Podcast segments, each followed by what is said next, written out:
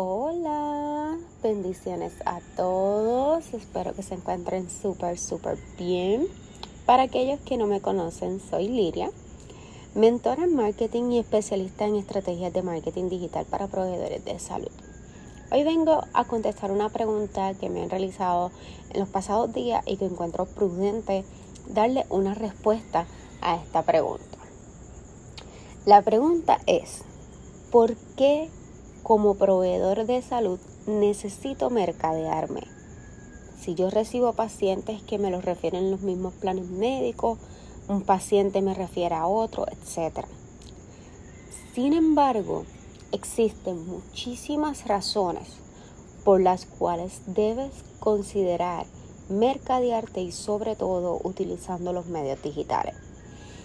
La primera razón y la que todos queremos es que los medios digitales te permiten una mayor exposición ante posibles futuros pacientes. Así que esto debería ser mm, razón más que suficiente para tú querer utilizar este medio y simplemente dejarle saber al mundo que tú existes y qué servicios provees. Hoy en día son más las personas que cuando presentan un síntoma lo buscan primero en los motores de búsqueda como Google, Yahoo, Bing, etc. Si tienes una presencia digital optimizada, tu nombre va a salir sin duda alguna en los primeros resultados de esa búsqueda. Hay muchísimos estudios que dicen que los usuarios de la internet cuando hacen una búsqueda se dejan llevar por los resultados que les salen hasta en las primeras cinco páginas.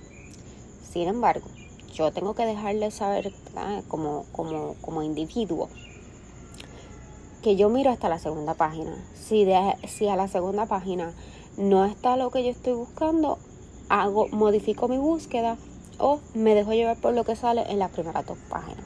Desafortunadamente, esas primeras dos páginas muchas veces no está actualizado o no es información este, certera, por lo menos por mi experiencia, ¿verdad? Con lo que me he topado. Así que necesitamos proveedores de salud que se actualicen y que nos den información confiable para que los que no estudiamos eh, salud pues podamos tener información que, no, que, nos, que nos dirija al lugar correcto. ¿okay? Voy a compartir con ustedes algunas estadísticas importantes eh, que yo sé que sin duda alguna impactan el área del sector de la salud. Puerto Rico tiene una población aproximada de 2.32 millones de habitantes. Somos un montón de gente. Luego de la pandemia, el uso del Internet aumentó en un 7%, solamente en Puerto Rico. Esto suma a un total del 85% de la población que utiliza el Internet. Vamos, y el otro 15% son personas que no tienen teléfono. O que simplemente, ¿verdad? Pues tienen alguna razón particular. Este, el 99.3% de la población utiliza las redes sociales. Y estas estadísticas son solamente de aquí de Puerto Rico. Casi el 90% de los, de los usuarios de edad avanzada accedieron a las redes sociales más populares para buscar y compartir información sobre salud. Yo sé que muchos proveedores de salud, eh, sus pacientes son personas adultos mayores. Así que sepa usted que el 90% de la población de la, edad, de la edad avanzada utilizaron las redes sociales para buscar y compartir información de salud. O sea, necesitas estar ahí porque ya tu audiencia está ahí. Esta estadística, que es para mí una de las más impactantes, dice que el 54% de los millennials y el 42% de todos los adultos quieren ser amigos o seguir a su médico en las redes sociales. Yo soy una. La última estadística que les voy a compartir es que el 80% de los usuarios de las redes sociales las utilizan para buscar información relacionada con la salud. O sea, es lo que mencioné anteriormente. Si yo presento un síntoma, yo busco en Google ese síntoma y de acuerdo a lo que yo encuentre ahí, es que yo tomo mi decisión de visitar o no visitar al médico, lo cual pues no lo hace 100% correcto, pero es lo que está sucediendo, es nuestra realidad actual y como proveedores de salud debemos evitar la desinformación. Adicional, otra razón bien importante por la que debemos tener esa presencia en el mundo digital, y aquí les hablo por experiencia propia. yo me he topado con la situación donde veo un proveedor de salud que está haciendo una entrevista por televisión o por radio y pues no cogí la entrevista a tiempo. Así que lo primero que yo hago es buscarlo en las redes sociales para ver qué, servicio provee, dónde está ubicado, eh, si, si eh, qué contenido comparte, etcétera. Así que eso es lo primero que yo hago y me gustaría aprovechar esta oportunidad para que me dejes en los comentarios si tú también haces lo mismo, sea o no sea proveedor de salud. Si tú también cuando ves a uno en el televisión, cuando ves o lo escuchas en la televisión o en la radio, si tú eres de los que lo buscan en las redes sociales para saber cómo es ese médico, ¿ok?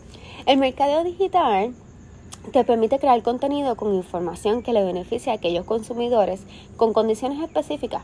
Vamos, esto es como eh, esto es como expliqué en el, en el episodio anterior. Cuando hacemos el marketing tradicional, hacemos un anuncio de, periódico o de radio o, o, televisión, tiramos a todo el que esté viendo el televisor, pero no sabemos si esa persona realmente necesita tu servicio. Cuando tú haces el contenido en las redes sociales y tú creas anuncios, tú segmentas por, lo puedes segmentar por ciertas especificaciones, o sea, pacientes que estén interesados en, nutrición, pacientes que hayan eh, hecho búsquedas de diabetes, pacientes que hayan hecho búsquedas de, hormonas de crecimiento, mira lo que sea, ¿ok? Tú puedes segmentar ese público tan y tan espectacular que todos tus esfuerzos van a ir dirigidos hacia eso que tú quieres nada más. Eh, Ok, dice también, eh, bien importante, ¿verdad? Que el mercadeo digital, si tú tienes una buena estrategia de marketing, que esto, bien importante que lo sepas, esto incluye lo que es el SEO o el Search Engine Optimization. Esto no es más que el proceso de, de optimizar tu presencia o lo que es igual al contenido que se comparte en los medios digitales para que los motores de búsqueda te encuentren. ¿okay? Este proceso incluye palabras claves que utilizan los usuarios para buscar X contenido. Cuando hacemos una búsqueda en Google, nosotros buscamos hormonas de crecimiento. ¿Cuál es el uso de las hormonas de crecimiento? Eh, ¿Cuáles eh, son los medicamentos para controlar la diabetes? Este, estoy presentando dolor abdominal. Y de acuerdo a esas palabras clave es que me va a dar los resultados en los motores de búsqueda. Si tu especialidad y tú has creado contenido utilizando las palabras claves correctas, definitivamente cuando ese usuario pone sus palabras claves en el motor de búsqueda, tú le vas a salir como resultado. Ya sea porque escribiste un blog, porque tienes un sitio web con contenido que sea relevante, que le oriente, que le eduque, o porque tu presencia en las redes sociales sea una espectacular. Así que bien importante que en ese proceso de mercadearte incluyas ese proceso de optimizarte, de utilizar las palabras clave. Y el SEO no es solo palabras clave, pero es una de las piezas más importantes. Otro punto bien importante por el que necesitas mercadearte en, la, en, el mundo digital es porque los pacientes buscan la accesibilidad a poder hacer su cita, conocer tu horario de servicio, los servicios que ofrece. Este es el que tú tengas tu la información relevante a tu consultorio disponible en la internet, esto reduce significativamente la cantidad de trabajo para ambos. O sea, tanto para tu personal administrativo que está contestando las llamadas a la vez que está atendiendo personas en oficina, como para el futuro paciente que consiguió su respuesta en línea y no tuvo que llamar para conseguir su respuesta. Si nunca lo has hecho, trata de llamar al consultorio de otro proveedor simplemente para que te den una dirección o para hacer una cita. Gente, ¿cuántas veces no te dejan esperando con la musiquita y tiruriruri para que la secretaria o el personal administrativo que tengas designado para esto te dé la respuesta? Si yo puedo utilizar mi página web para hacer mi reserva o para el, tengo mi consultorio registrado en Google y le muestra la ubicación exacta de dónde está tu consultorio. La gente no tiene que llamarte.